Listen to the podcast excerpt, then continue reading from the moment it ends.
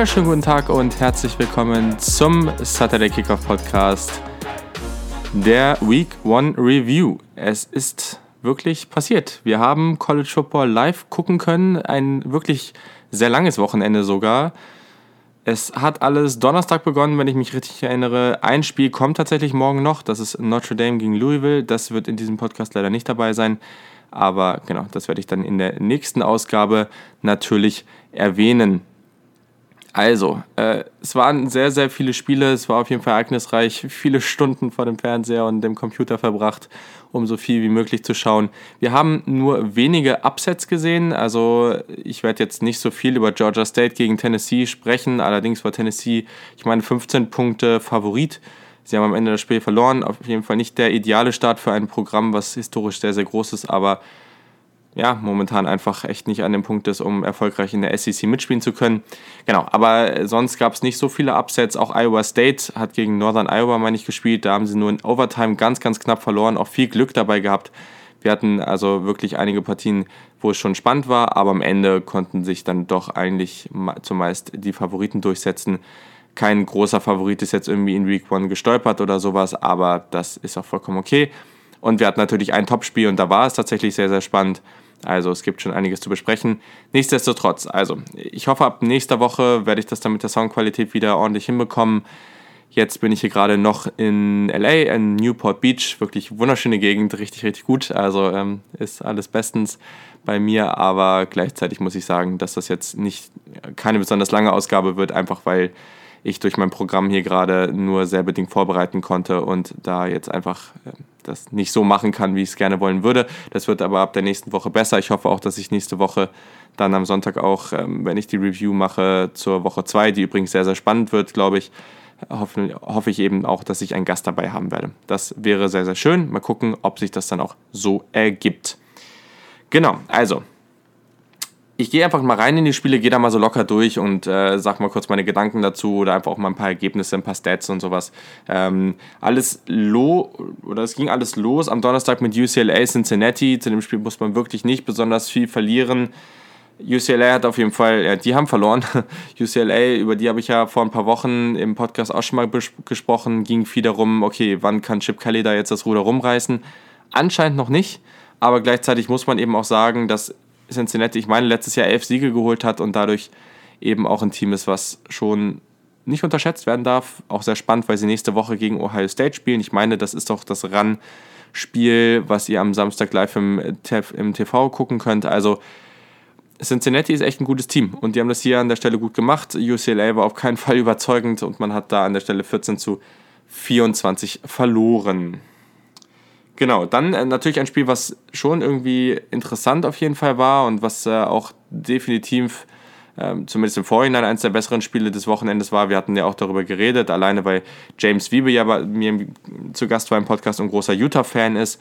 Genau, wir haben Utah, die Nummer 14 des Landes, am, zum jetzigen Zeitpunkt noch äh, gegen BYU gesehen, im sogenannten Holy War absolutes Rivalenspiel, aber genau, äh, Utah hat das Ding relativ eindeutig machen können, 30-12 gewonnen. Ähm, auch wenn der BYU Quarterback Zach Wilson ganz gut aussah, das äh, war schon auf jeden Fall überzeugend, aber Zach Moss, das war absolute Beast-Performance. Also der Running Back von Utah, der machte richtig Laune. Der wurde auch besser jetzt ins Passing Game einbezogen. Das war ganz cool zu sehen. Also da müsst ihr auf jeden Fall euch mal Utah anschauen, weil Zach Moss machte richtig Laune. 29 Carries hatte der Gute, das ist schon einiges und 187 Yards und ein Touchdown. Das ist auf jeden Fall ähm, eine sehr gute Leistung und ja, war auf jeden Fall überzeugend. Ich glaube, die Statistik, die am meisten über dieses Spiel sagt, sind, dass äh, ja, Utah aus den Turnovern von BYU 20 Punkte erzielt hat. Es war nicht ideal für BYU, muss man einfach sagen, aber sie waren noch overmatched. Da war Utah einfach das ganz, ganz eindeutig stärkere Team. So, genau, dann gab es da noch Spiele wie Wisconsin äh, gegen USF, also Southern Florida, da hatte ich, oder South Florida, da hatte ich irgendwie gedacht, dass da vielleicht ein bisschen mehr von USF kommt. Am Ende war es aber ein sehr solides 49 zu 0 für Wisconsin. Äh, genau, übrigens, Ergebnis des Wochenendes für mich war Maryland gegen Howard. Maryland hat 79 zu 0 gewonnen. Äh, ja, ich weiß auch nicht, was bei Howard da abging. Ich setze auch kein tolles Team. Aber so abschlachten, das muss man sich vielleicht dann nicht, vor allem nicht von Maryland. Aber genau, also äh, gar nicht so relevant an dieser Stelle. Wisconsin gewinnt 49 zu 0. Das ist auf jeden Fall sehr, sehr, sehr gut. Ähm, und ja, Jonathan Taylor, einer der, oder vielleicht sogar der beste Running Back im Land mit einer echt coolen Leistung. Also 135 Rush Yards, zwei Touchdowns und 48 Receiving Yards. Und bis jetzt in den letzten zwei Saisons war er als Rusher ja sehr, sehr, sehr erfolgreich. Allerdings hat er noch nie einen Receiving Touchdown erzielt. In dieser Partie waren es gleich zwei. Also das war wirklich sehr überzeugend. Ähm, man hatte das Gefühl, dass Jonathan Taylor nochmal irgendwie einen Sprung athletischer geworden ist, nochmal echt ein Stück besser. Das ist für Wisconsin auf jeden Fall ein gutes Zeichen, weil man eben ja auf der Quarterback-Position jetzt mit, ich meine, Jack Cohen heißt der, ähm, sicherlich jetzt, ja, nicht so überragend aufgestellt ist. Also es war jetzt in den letzten Jahren nie überragend, aber ich glaube, das ist auch auf jeden Fall noch nicht die Lösung. Mal gucken, aber gerade in solchen Partien und auch gegen mittelmäßige Teams wird man da ganz gut durchkommen. Man hatte mit Tyler Biadash ähm, und auf Center und äh, in der Offensive Line und natürlich dann mit Taylor auf jeden Fall schon eine ganz gute Achse da in der Mitte. Genau, dann natürlich Highlight für mich, auch wenn es jetzt nicht das überragende Spiel war, FAU Florida Atlantic mit Lane Kiffin als Head Coach gegen die Ohio State Buckeyes. Das war am Ende eine relativ eindeutige Geschichte. Das hat äh, Ohio State 45 zu 21 gewonnen.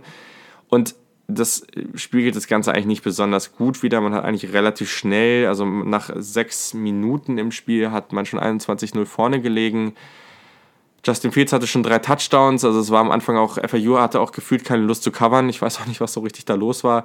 Äh, Ohio State hat das sehr, sehr gut gemacht. Justin Fields hat gleich gestartet ähm, im ersten Drive mit dem 51 Yard Rushing Touchdown. Also das war auf jeden Fall ein gutes Debüt für ihn. Fünf Touchdowns am Ende hat er insgesamt gemacht. 234 Passing Yards, vier Touchdowns geworfen. Also ja, kann man schon machen. J.K. Dobbins hat ein gutes Spiel. Man hat äh, viele verschiedene Receiver ins Spiel eingebunden ja, ich glaube, das war auf jeden Fall ganz gut, aber irgendwann hat, war da auch so relativ schnell die Luft raus. Also das, äh, man konnte das nicht so richtig aufrechterhalten. Das ist so ein bisschen was, wo man natürlich sagen kann, ja, muss man da jetzt wirklich zweifeln, glaube ich nicht. Also das war jetzt so ein Spiel, das muss man gewinnen, das hat man auch schnell gewonnen. Äh, man hat gleich gezeigt, dass man viel, viel, viel besser ist und dementsprechend glaube ich auch, dass Ohio State eben ganz nach oben gehört, jetzt momentan ja an 5 gerankt und ich glaube, das ist auch gut so nach der ersten Partie. Chase Young, ähm, der, der Edge Rusher, vielleicht der beste Edge Rusher im Land, sah von Beginn an ultra dominant aus. Auch Jeffrey Okuda, der Cornerback, auch den werden wir sicherlich nächstes Jahr im Draft sehen. Auch der hat eine sehr, sehr gute Partie gehabt. Wie gesagt, das sind alles Sachen gegen einen unglaublich schwachen Gegner, aber gleichzeitig haben eben auch viele der dominanten Spieler gezeigt, dass sie dominant sein können und das will man an der Stelle ja auch sehen. Es muss jetzt eben über ein ganzes Spiel passieren, aber irgendwann war auch dann einfach die Spannung raus, weil ja, war einfach so. Genau.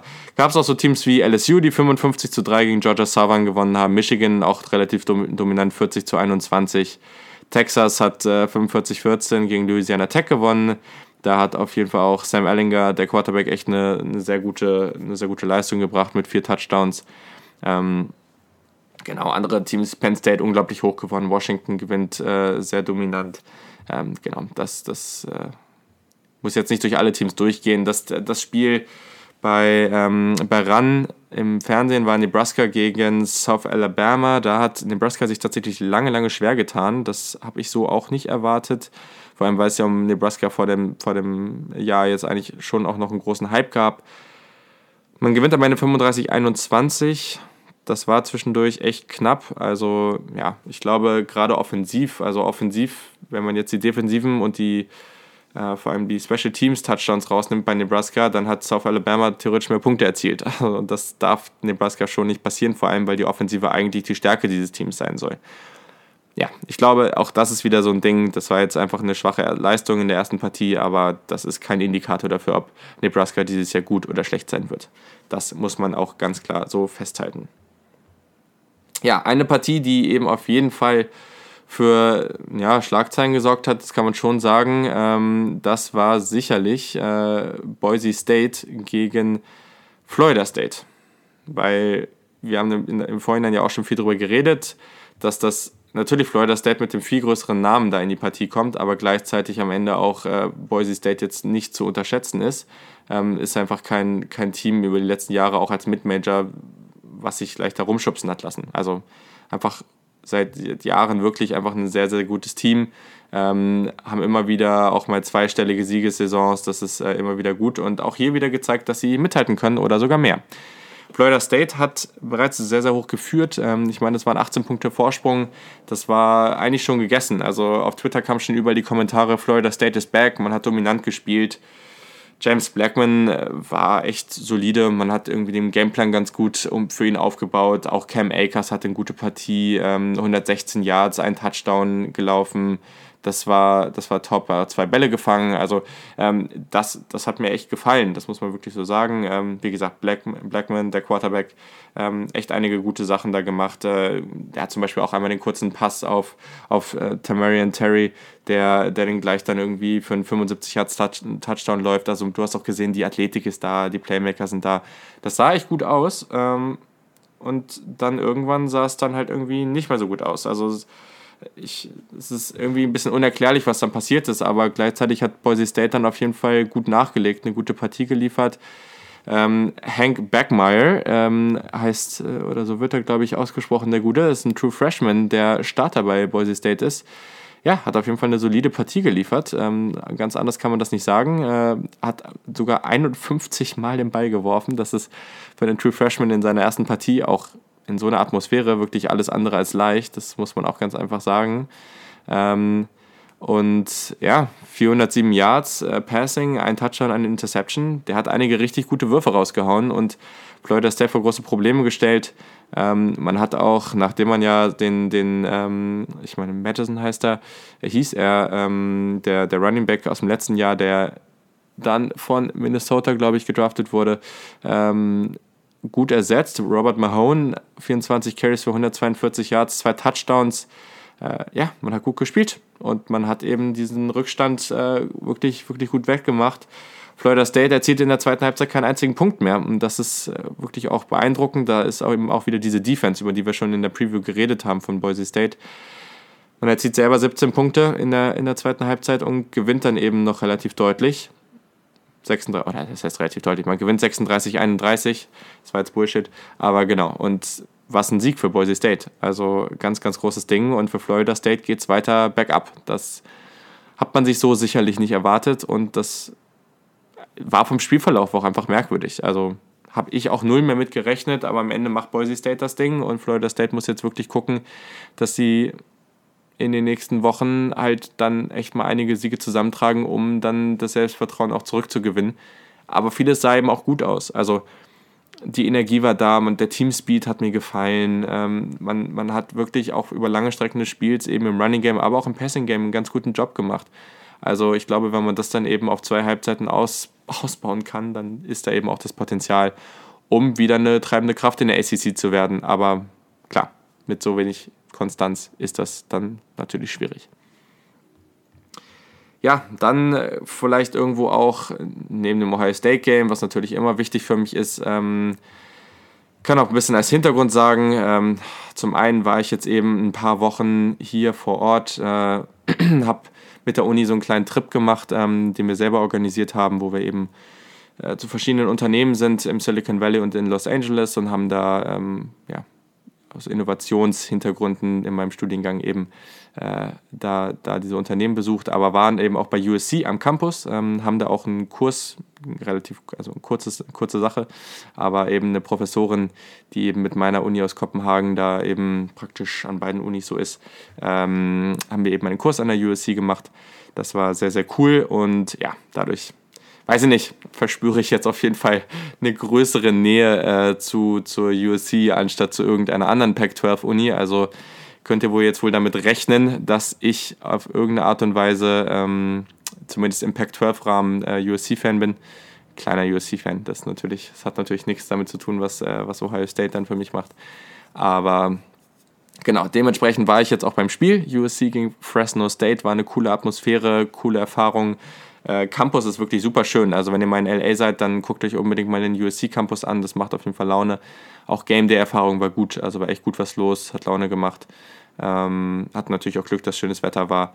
Stadion war relativ gut gefüllt, aber auch nicht voll. Ähm, und ja, also klar, Pre-Game und so war das alles spaßig. Ähm, man muss aber auch einfach sagen, dass die Game Day Erfahrung, wenn du jetzt in einer dieser Städte bist, wo du jetzt vielleicht nicht in Anführungszeichen diese schönen Wetterfans hast, sondern halt wirklich so die Die Hard Fans, die wirklich, ähm, wo es halt auch nicht so viel anderes gibt. Ne? Also wenn du jetzt irgendwo in Columbus, in Ann Arbor, wenn du in, bei LSU, bei Clemson, bei Alabama, bei Nebraska oder irgendwo bist, ich glaube, das ist von der Game Day Erfahrung und vor allem von der Stimmung nochmal eine bisschen andere Nummer, aber gleichzeitig war es auf jeden Fall cool. Das hat sich echt mega gelohnt. Ähm, ich würde es auch empfehlen, anderen Leuten das zu machen. Ähm, saß noch relativ weit oben, aber das war gar nicht so schlecht. Hat man echt einen guten Überblick gehabt. Das Spiel hat sich am Ende ein bisschen gezogen, war jetzt auch vielleicht nicht das unterhaltsamste Spiel ever. Äh, war auch relativ lang, muss man auch sagen, als Abendspiel natürlich dann auch noch. Aber genau, also meine Erfahrung war auf jeden Fall sehr, sehr positiv, hat Spaß gemacht, hat sich auf jeden Fall gelohnt. Ähm, beim Spiel selber ging schon weird los, dass der, das war gleich zu Beginn relativ langer Kickoff-Return, der wurde dann, danach musste aber aus irgendeinem Grund der Kickoff wiederholt werden. Das war sehr, sehr merkwürdig. Ähm, Habe ich so tatsächlich auch noch nie wirklich erlebt, dass sowas passiert. Ähm, ja, zu Beginn, USC sah sehr, sehr gut aus. Also die haben ihren Job einwandfrei erledigt. Äh, viel mehr kann man dazu eigentlich nicht sagen. Also ähm, JT Daniels als Quarterback sah wirklich gut aus, ähm, hat Amon Russell Brown als, als besten Receiver oder vermeintlich besten Receiver gut eingebunden. Da war wirklich überall zu finden. Die Spread Offense lief sehr, sehr gut äh, mit Graham Harrell, den neuen OC, der, der da jetzt gekommen ist von North Texas. Also das, das sah sehr überzeugend aus. Man hat den Ball schnell losgeworden. Es war für Fresno State ganz, ganz schwierig, an den Quarterback und an die Receiver zu kommen. Aber man muss auch sagen, man hat auch gemerkt, also Fresno State ist nicht mehr das Team wie im letzten Jahr. Also auf der einen Seite war die Offense schon limitiert. Ähm, Rainer, der Quarterback, der war okay, der ist auch für relativ, also gerade im Rushing-Bereich war er sehr, sehr gut, aber ja, also es war jetzt nicht überragend und ich glaube, Fresno State wird nicht an das anknüpfen können, was sie letztes Jahr gebracht haben. Und gerade defensiv haben sie am Anfang wirklich ganz, ganz wenig Druck auf den Quarterback bekommen. Es war super easy, muss man einfach sagen. Also sie konnten USC überhaupt nicht stoppen und ähm, das war dann eben auch die Grundlage irgendwo für diesen Sieg, ähm, weil ab einem gewissen Punkt, und das war, glaube ich, so, das hat man im Stadion erst gar nicht so richtig mitbekommen, das war auch, äh, war dann irgendwie ein bisschen merkwürdig, aber JT Daniels war zu dem Zeitpunkt bei 25 von 34, ähm, hat 215 Yards, ein Touchdown, eine Interception. Der eine Interception war wirklich unnötig, aber sonst was äh, hat, hat, er wirklich ein gutes Spiel gemacht. Hat sich dann verletzt und wie sich jetzt herausstellte, hat er jetzt tatsächlich äh, sich das Kreuzband und des, den Meniskus gerissen. Er wird das gesamte Jahr ausfallen, was für USC unglaublich bitter ist. Ähm, dahinter hat man auch nicht besonders viel mehr auf der Quarterback-Position. Also wir werden dann wahrscheinlich Caden Slovis äh, viel sehen. Das ist ein Redshirt Freshman. Es gibt noch einen weiteren Redshirt Freshman, einen Freshman und einen Junior Quarterback, der aber auch nur 18 Pass-Attempts, glaube ich, bisher hatte. Also ja, Slovis kam rein und war eigentlich auch relativ mutig, hat auch gleich einen relativ langen Pass auf äh, Tyler Vaughns ähm, angebracht. Das war auf jeden Fall ein guter Start. Hat später noch eine Interception geworfen, die unnötig war, aber ja gut. Also ähm, das war auf jeden Fall vielversprechend, aber das hat nichts damit zu tun, was JT Daniels da jetzt geliefert hat. Also da bin ich mal gespannt. Aber die Erwartungen an USC dieses Jahr muss man sicherlich etwas zurückschrauben. Rest des Teams, Stephen Carr, war vor allem zu Beginn sehr, sehr dominant, ähm, hat echt äh, gut gelaufen, gerade so, wenn es um, um die Ta also Breaking Tackles und so ein Kram geht, das hat er wirklich unglaublich gut gemacht, auch im Receiving Game sehr, sehr stark, hat gleich zu Beginn den Rushing und einen Receiving Touchdown gehabt. Ähm, dann haben wir aber äh, Wawai Malape oder wie auch immer man ihn ausspricht, ähm, mit 23 Carries als Hauptrunner gesehen ähm, auf der Running Back Position, 134 Yards, ein Touchdown. Genau, und der war eben ja, auch sehr, sehr gut. Also das, das hat schon Sinn gemacht und der hat auf jeden Fall ein gutes Spiel geliefert. Also auf der Position muss man sich bei USC, glaube ich, keine Sorgen machen. Und beim Receiving, ja, Sam Brown habe ich schon erwähnt. Jetzt nicht besonders viele Yards, aber fünf gefangene Bälle für 38 Yards. Gerade im, im Short-Yardage-Bereich war er sehr, sehr gut. Und äh, Tyler Vaughns war unglaublich dominant. Also elf gefangene Bälle, 150 Yards, hat das wirklich sehr, sehr gut gemacht. Bei einigen wirklich tiefen Bällen äh, mit seiner Größe, ich glaube 6'2, also irgendwie so knapp 1,90 groß. Also wirklich, wirklich gute, gutes Spiel von ihm. Und ich glaube, drumherum in der Offense ist man da gut aufgestellt. Da muss man sich keine Sorgen machen. Problem ist jetzt eben nur der Quarterback und das wird auf jeden Fall auch spannend sein zu beobachten. Hm. Ja, genau. Also sonst kann man da jetzt auch, glaube ich, gar nicht mehr so viel zu sagen. Ähm, am Ende war es eben sogar noch so, dass, äh, dass Fresno State ähm, zehn Punkte im letzten Viertel erzielt hat und sogar noch mal rangekommen ist. Das Spiel war eigentlich die gesamte Zeit relativ eindeutig, aber am Ende kam Fresno State noch mal ran. Das war eigentlich das halbe Stadion, war schon fast eingeschlafen, würde ich jetzt mal so ungefähr sagen.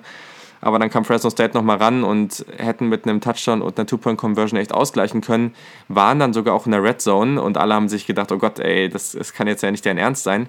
Ja, aber dann äh, gab es eben noch die Interception, das hat dann alles gut funktioniert und ja, damit war das Ding dann für USC gewonnen. Also haben zwischendurch auch noch äh, einen, ähm, Kickoff-Return-Touchdown gehabt. Also gab auch noch ein paar spektakuläre Momente. Das war auf jeden Fall ganz cool. War jetzt nichts besonders Überragendes, aber gleichzeitig kann man aus USC-Sicht sagen, man hat das Ding gewonnen. Fresno ist jetzt nicht der allerleichteste Gegner. Also das war ganz gut. Sorgen bereitet eben nur die Quarterback-Position. Das Spiel, was ich dann dadurch leider verpasst habe und natürlich was ein bisschen bitter war, aber ich mir natürlich im Nachhinein angeguckt habe, war Oregon gegen Auburn. Zu dem Spiel habe ich mir dann noch ein bisschen Hilfe geholt, auch wenn das leider nicht geklappt hat, dass ich das Ganze im Live-Interview mache, habe ich mir den Samuel von dem Collective of Ducks, so rum, genau, ähm, großer Oregon-Fan, der auch echter coolen Scheiß auf Twitter macht, beziehungsweise auf seinem Blog. Genau, den findet ihr unter @ducksgermany. Da auf jeden Fall mal drauf gucken. Und der hat mir jetzt netterweise eine kleine Nachricht aufgenommen, um einfach mal sein Statement zum Spiel zu geben. Bin sehr, sehr gespannt, was ihr da an Infos bekommt.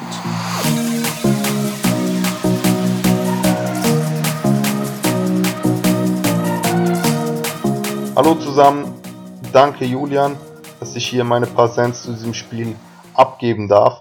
Ja, kurz nach Abpfiff sitze ich hier und nehme dieses Audio auf.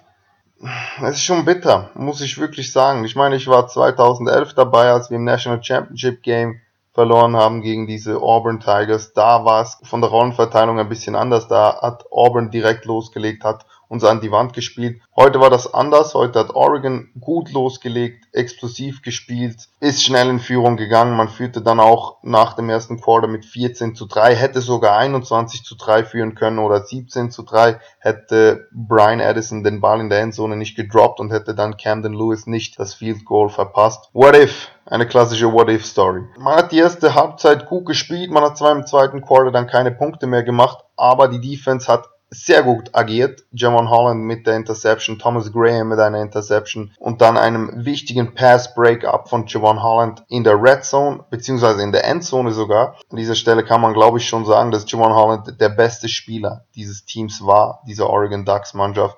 Der war überall, der hat Big Plays in der, in den Special Teams gemacht, der hat Big Plays in der Defense gemacht, der war eigentlich überall, der war das, was ich eigentlich von Troy Dye erwartet habe. Troy Dye habe ich in der ersten Halbzeit nicht unbedingt viel gesehen, dafür war er dann in der zweiten Halbzeit sehr präsent. Was mir gut gefallen hat, Justin Herbert war okay. Es war nicht seine beste Leistung, es war aber auch nicht schlecht. Er hat durch die ganzen Ausfälle auf Wide Receiver, da hat ja Juwan Johnson dann im letzten Moment dennoch nicht spielen können. Äh, Brandon Schooler ist schon länger ausgefahren, genauso wie Michael Pittman, Lance Willard, Jaron Waters, der nicht einmal nach Texas gereist ist und das Spiel in Eugene on, angeschaut hat. Der hatte nicht viele Waffen zur Verfügung. Also Johnny Johnson, der hat sehr gut gespielt, der hat äh, endlich wieder mal ein super Spiel gemacht. Das hat er letztes Jahr ja nicht gemacht, ganz anders als in seiner Freshman Season. Er hat aber auch selber gesagt, dass er wieder alter Stärke zurückkommen wird und hatte ein gutes Camp und heute hat er dann diese Leistung auch auf das Feld bringen können. Neben Johnny Johnson war natürlich Jalen Red ein sehr agiler Wide Receiver, ein sehr wichtiger Wide Receiver, der immer wieder für kurze Pässe gut war. Es sah eigentlich wirklich gut aus. Dann kam es zu dieser Halbzeitpause und dann hat Gus Mazon irgendetwas gemacht mit diesem Team, was uns Schwierigkeiten gegeben hat. Also die Defense zuerst einmal, diese dieser Pass Rush, der war ja in der ersten Halbzeit kaum gefährlich für Justin Herbert, der war plötzlich immer gefährlich. Deshalb musste man auch adjusten, hat nur noch kurze Bälle geworfen, hat gesagt, hey, der Ball muss möglichst schnell von Justin Herbert weggehen, hat diese Quick Passes genommen, diese Slant Routes, diese Pässe hinter die Line of Scrimmage, die waren nicht wirklich effektiv und auf der anderen Seite hat Gasmason die Verantwortung aus den Händen von Bonix genommen, hat gesagt, ey, wir laufen jetzt. Das ist immer ein probates Mittel gegen Oregon. Die können leider nicht gut tackern. So müssen wahrscheinlich seine Worte gewesen sein, weil tackern konnte man heute wirklich nicht. So gut die Defense ist, so gut die Fortschritte in den letzten Jahren sind, so gut ein Troy Dye, so gut ein Javon Holland ist, das Tackling in diesem Team, das ist eine Katastrophe und das ist nicht würdig, überhaupt gerankt zu sein. Nichtsdestotrotz, man ist irgendwie in diesem Spiel geblieben, hat plötzlich sogar 21 zu 6 geführt durch einen Darian Felix Touchdown Run und ab dann war mir eigentlich klar, hey, wir werden dieses Spiel gewinnen. Die Zeit ist noch so lange, ist zwar noch lange, aber Bo Nix, der kann nicht nur mit Running Backs ein Spiel gewinnen der muss auch werfen. Das hat man plötzlich gar nicht mehr gemacht. Man hat dann die Defense von Oregon ein bisschen überrascht. Man hat sie überrumpelt mit dieser Herky-Jerky Huddle Offense, die Gus Malzahn mit äh, Bo Nix gefahren ist, hat plötzlich die Ducks hinten erwischt. Die waren nicht bereit. Graham war weit entfernt von, vom Receiver. Der war dann völlig frei, ist in die Endzone gegangen und plötzlich stand es nur noch 21 zu 13. Und ab dann war es ein One-Scoring-Game, das immer gefährlicher auf Seite von Auburn zu kippen drohte. Ganz am Ende hat Oregon dann ein vier, vierter Versuch und ein Yard ausgespielt. Das musste man machen. Ich glaube, das war nicht ein Fehler im Play Calling. Das war absolut richtig, dass man das gemacht hat. Die Defense hat aber nicht mehr reagieren können und plötzlich stand es 21 zu 20. Und ab dann war mir eigentlich klar, dass wir dieses Spiel verlieren werden. Defense, die war wirklich stark in der ersten Halbzeit, das habe ich schon gesagt. So gut die Einzelleistungen waren von Javon Holland, so gut Troy war, so gut Mace Funa war, so gut Matteota war, so gut ein Nick Pickett war, aber irgendwann ist dann jede Kraft mal draußen. Und wenn du das ganze Spiel lang oder beziehungsweise die ganze zweite Halbzeit auf dem Feld stehst, gefühlt,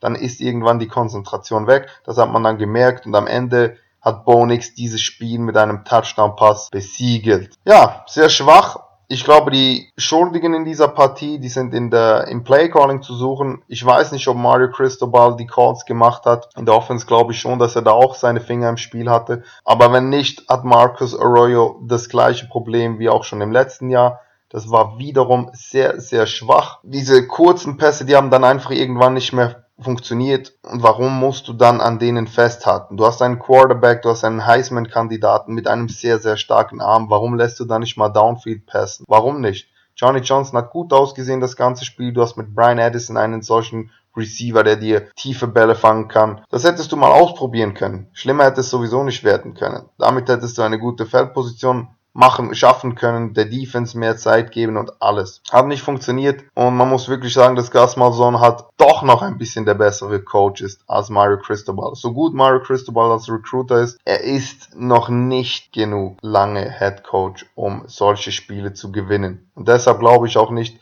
dass es dieses Jahr etwas mit einem Big Six Bowl wird. Dafür ist die Offense zu schwach, dafür fehlen uns immer noch diese Wide Receiver. Mal schauen, ob Mike Pittman in diesem Jahr noch zurückkommt. Sollen ja noch einen Monat fehlen, aber ich weiß nicht, ob man ihn dann lieber redshirten will oder ob man ihn noch spielen will. Mal schauen. Nächste Woche geht's gegen Nevada. Das wird auch ein ganz schönes Zitterspiel, denn die haben ja überraschenderweise gewonnen. Aber dazu werdet ihr wahrscheinlich im Podcast etwas sagen. Es könnte eine sehr hässliche Saison werden. Aber ich würde jetzt noch nicht alles negativ sehen, denn mit Auburn hast du schon ein Team, das aus der SEC kommt, das eine bärenstarke Defense hat. Und heute waren sie besser, jedenfalls in der zweiten Halbzeit. Und wir hätten auch nicht verdient, dieses Spiel zu gewinnen. Ganz einfach. Ja, das war's von mir. Dankeschön.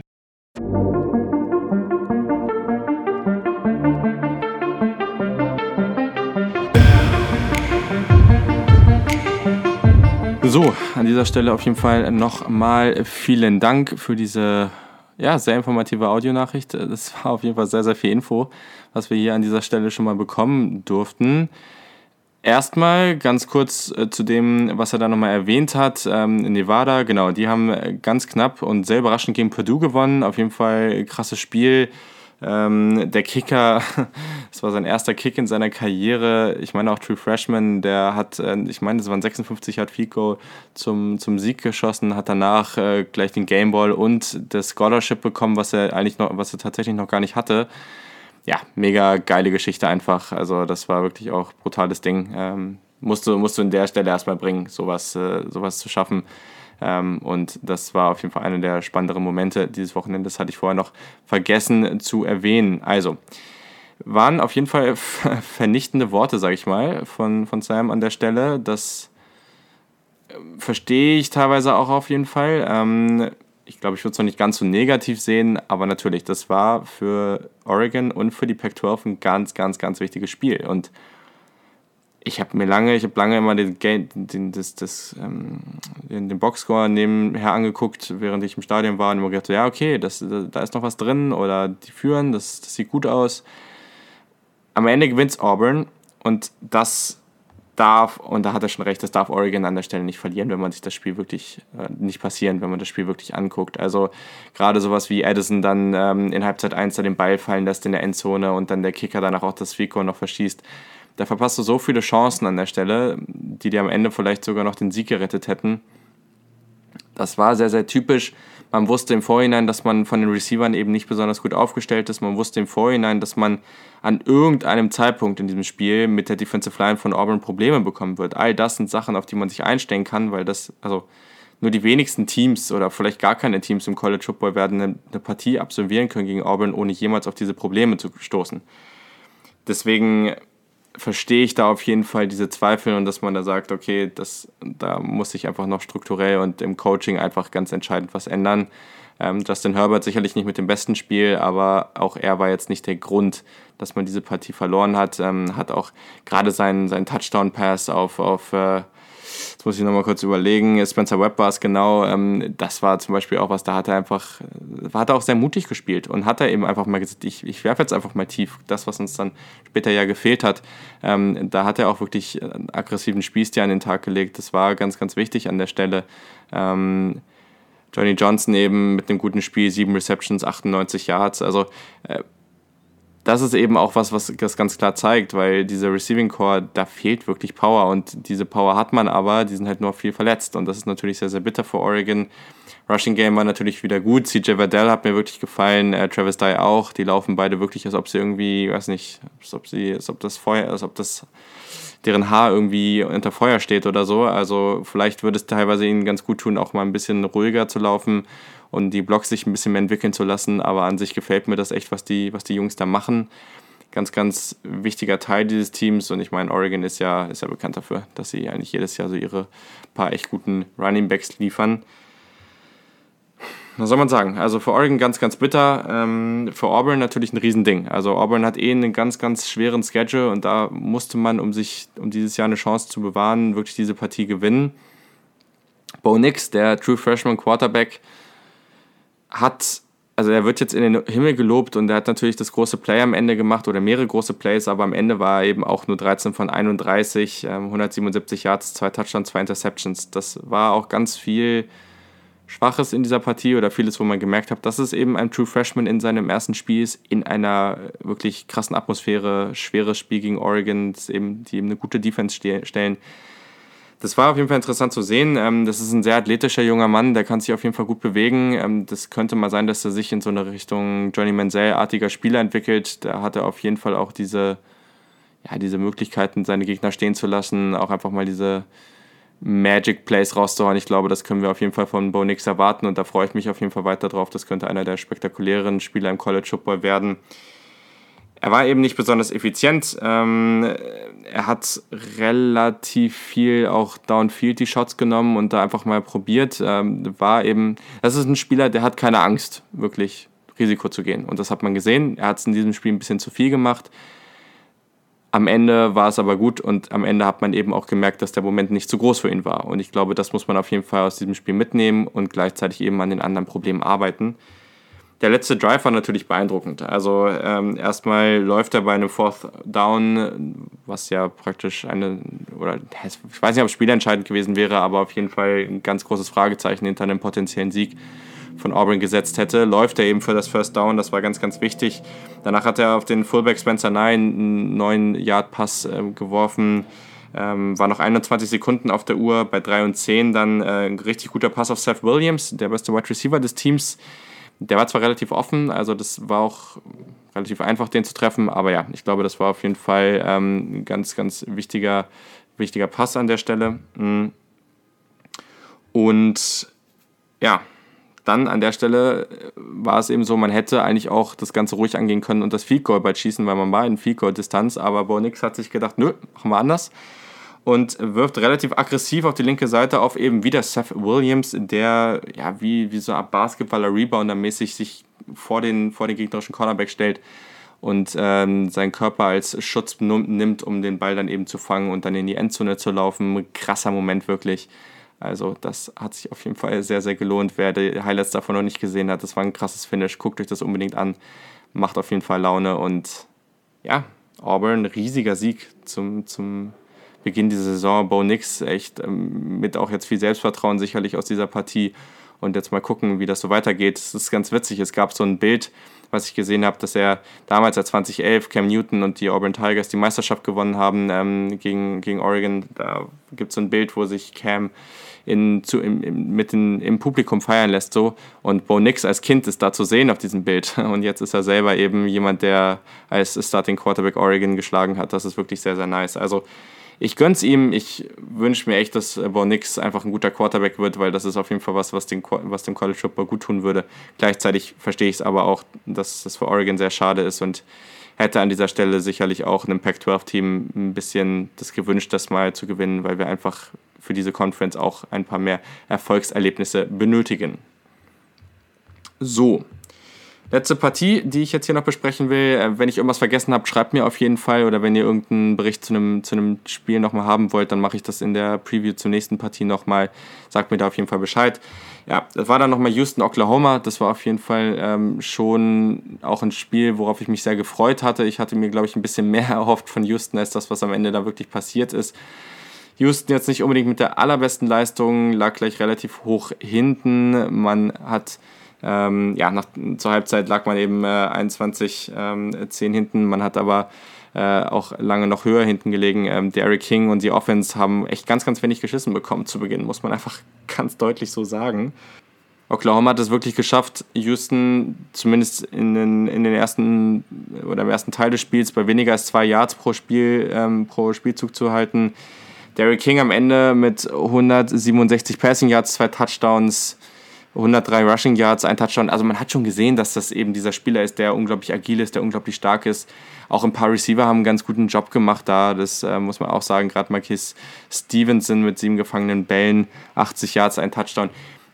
Aber äh, ja, Houston, also 31 Punkte am Ende, lassen 49 wieder zu. Die haben da wirklich Aussetzer gehabt. Dieser lange Pass von Jalen Hurts auf, auf uh, CD Lamb, da war wirklich kompletter Coverage-Bust. Also da war niemand, niemand 20 Yards um, um CD Lamb rum. Ganz, ganz merkwürdig. Aber genau, echt, also war deutlicher, als ich es einfach gedacht habe. Und Oklahoma hat hier einfach wirklich ein gutes Spiel gemacht. Ähm, am Ende musste man natürlich noch ein paar Mal Punkte abgeben, aber gleichzeitig muss man einfach sagen, diese Defense sah stark verbessert aus und das ist ein ganz, ganz großes Zeichen für Oklahoma. Mal gucken, wie das weitergeht. Aber das ist gut. Und natürlich den Spieler, den man hier noch ganz groß erwähnen muss, ist eben Jalen Hurts. Das ist äh, unglaubliche Leistung, die der da geliefert hat. Und es scheint so, wenn das so weitergeht, als ob wir dann doch wieder einen Oklahoma Quarterback zum dritten Mal in Folge zumindest im Rennen um den Heisman haben werden, weil wenn er so weitermacht, dann muss man das einfach erwarten. Ähm, er hat 20 von 23 Bällen an den Mann gebracht für 332 Yards, drei Touchdowns, keine Interception. Und er ist für 176 Yards gelaufen und ebenfalls drei Touchdowns. Also was ein Spiel. Also das war unglaublich dominant von Jalen Hurts. Äh, hat super viel Spaß gemacht äh, zuzugucken. Man kann es nicht anders sagen.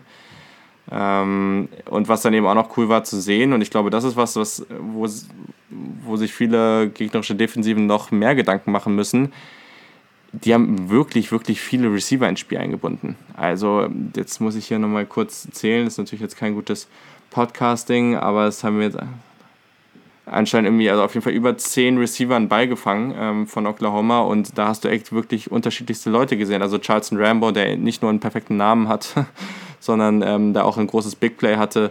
Ähm, 105 Yards, ein Touchdown, CB Lamb natürlich, dann Jaden Hazelwood ähm, und noch ein paar andere auch Freshmen, die da gut gespielt haben. Also da muss man sich wirklich, da muss man wirklich echt drauf gucken und wirklich sehen, dass wir hier ein Team haben, was offensiv sehr, sehr dominant ist, das wieder einen guten Quarterback hat, mehrere gute Running Backs und am Ende vielleicht auch eine Defense, die stark verbessert ist. Wie gesagt, das war nicht Houstons bestes Spiel. Ich will jetzt hier nicht sagen, dass Oklahoma eine Top 20 Defense stellt. Da ist es noch viel zu früh dafür. Aber am Ende glaube ich trotz alledem, dass wir mit Oklahoma für das Playoff ganz deutlich rechnen müssen und es macht nur noch mehr Vorfreude auf das Spiel gegen Texas. So, dann an der Stelle war es das erstmal für die Woche 1. Ich muss natürlich noch auf den Saturday Kickoff Award eingehen und vielleicht haben wir auch einen neuen Namen. Das finde ich nämlich ziemlich cool. Da hat mir nämlich der Christian geschrieben, das ist, der ist auf Twitter at blitzpaket89 und der meinte, es wäre doch eigentlich eine coole Idee, den Award Joystick Award zu nennen. Ich finde es persönlich cool, einfach auch, weil wir, weil ich habe ja gesagt, es geht um den spektakulärsten Spieler und das ist ja das auch, was wir echt mit unserem, so wo man immer sagt, ja, das ist wie in einem Videospiel, wie der sich da bewegt, ähm, wie sie Lamar Jackson letztes Jahr, äh, vor zwei Jahren gespielt hat. Äh, das sind, ist doch genau das, was man eigentlich, was eigentlich nur im Videospiel, was auf Madden, was auf NCAA Football passiert. Deswegen finde ich den Namen eigentlich ganz cool. Ich würde aber trotzdem noch mal gerne Feedback von euch holen, wie ihr den Namen Joystick Award findet. Sagt einfach mal Bescheid, was ihr davon haltet. Schreibt mir auf Twitter, auf Instagram, per Mail, saturdaykick at gmail.com.